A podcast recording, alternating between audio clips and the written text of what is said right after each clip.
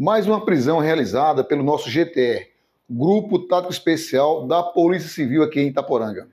A prisão de um indivíduo envolvido em crimes de furtos praticados aqui no comércio de Itaporanga. Na verdade, esse indivíduo já foi preso várias vezes. É preso, solto, preso, solto e foi preso novamente hoje pelo nosso GTR.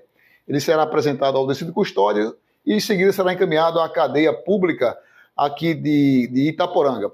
Desta feita, ele foi preso em cumprimento a um mandado de prisão preventiva, expedido aqui pelo juiz da comarca de Itaporanga, numa representação feita pelo delegado do nosso GTE.